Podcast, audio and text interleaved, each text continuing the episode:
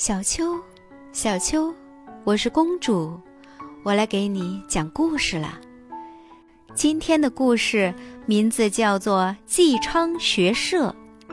甘营是古代出名的神箭手，只要他一拉弓，射兽兽倒，射鸟鸟落。飞卫是甘营的学生，由于勤学苦练，他的箭术超过了老师。有个人名叫纪昌。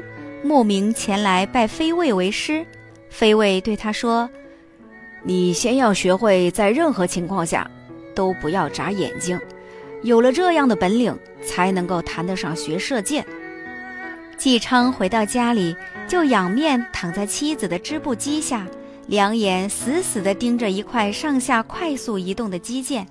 两年后，即使拿着针朝他的眼睛刺去，他也能一眨不眨了。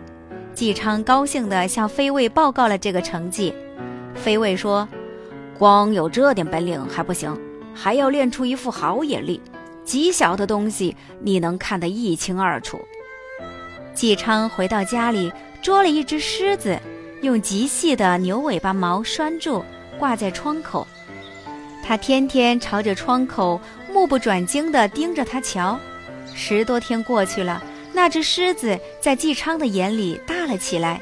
三年以后，那只狮子在他眼睛里竟然有车轮那么大。他再看稍大一点儿的东西，简直都像小山似的。纪昌就拉弓搭射，朝着狮子射去。那支利箭竟然穿过狮子的中心，而细如发丝的牛尾巴毛却没有碰断。纪昌高兴极了，向飞卫报告了这个新的成绩。